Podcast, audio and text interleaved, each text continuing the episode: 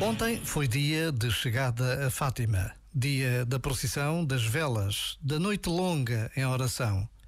Hoje recomeça o encontro, a devoção, o mistério da fé. O mistério que se revela no acenar dos lenços brancos à passagem do Andor.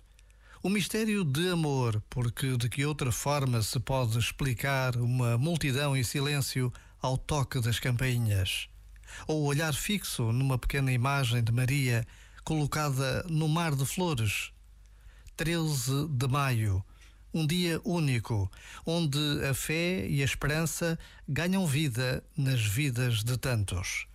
Basta uma pausa para recordar. Já agora, vale a pena pensar nisto. Este momento está disponível em podcast no site e na app.